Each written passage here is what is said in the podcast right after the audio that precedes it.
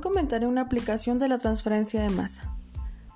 Primeramente, la transferencia de masa se verifica cuando el componente de una mezcla emigra en una misma fase o de una fase a otra, a causa de la diferencia de concentración entre dos puntos.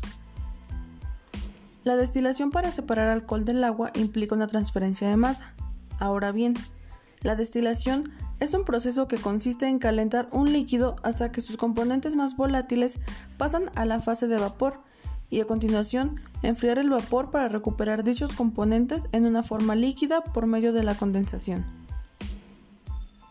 La destilación es un método que utiliza el principio de etapas de equilibrio para lograr la separación de una solución.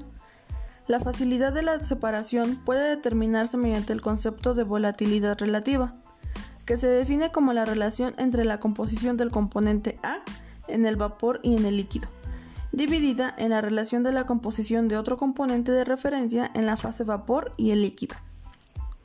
Cuando el valor numérico de la volatilidad relativa es mayor a 1, la separación es factible. En prácticamente todos los procesos de separación hay solventes inertes o matrices sólidas presentes, y esto disminuye los flujos másicos.